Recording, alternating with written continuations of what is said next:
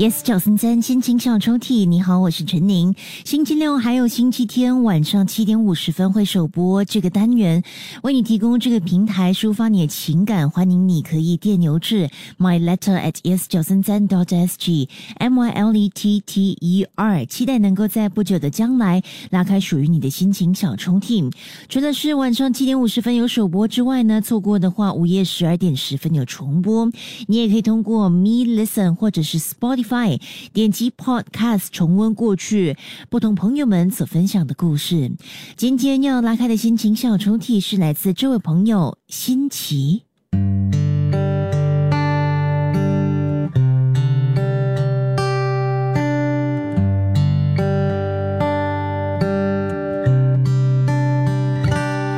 人最真实的情感，到底会在生活中的哪一刻流露出呢？我还记得小时候上小学的第一天，妈妈牵着我走向礼堂。老实说，因为已经是好久以前的事了，我的记忆也些许的模糊。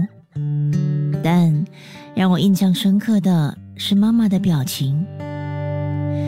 其实不只是妈妈，其他带着他们家中小朋友的大人们，和妈妈一样。紧张、期待、不放心、骄傲，种种情绪百感交集。当时，妈妈就站在礼堂的外头，透过那道玻璃门看着我。七岁的小孩回头看了一眼后，就不亦乐乎的忙着认识新同学。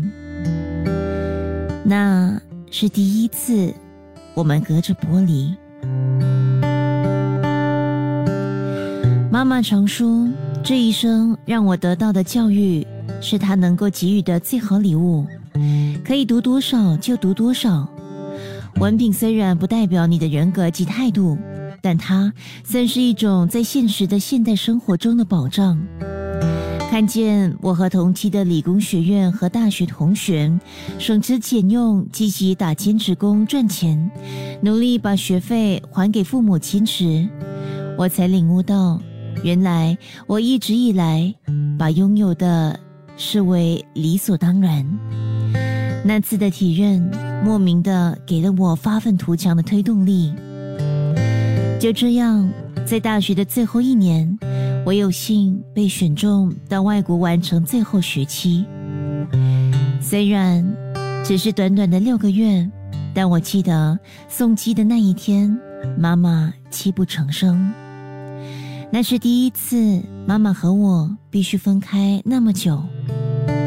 虽然妈妈知道我已经不再是那七岁的小孩了，懂得如何照顾自己，但她还是放心不下。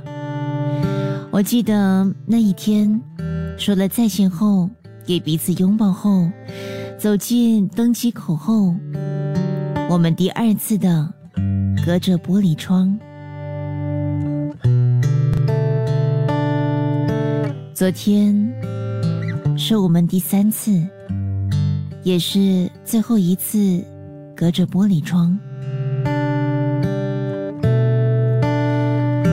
妈妈，你知道吗？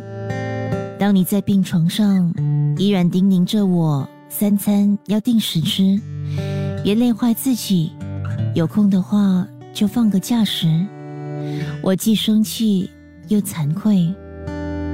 明明生病的人是你，为什么你还是把我放在世界的中心？而我从小至今却只顾着自己的感受，做自己想做的事，忽略了最重要的你。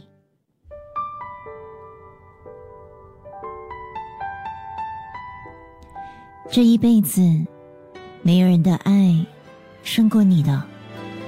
妈妈，谢谢你，是你的爱让我变成更好的人。即刻下载 Me Lesson 应用程序，收听更多心情小抽屉的故事分享。你也可以在 Spotify 或 Apple Podcasts 收听。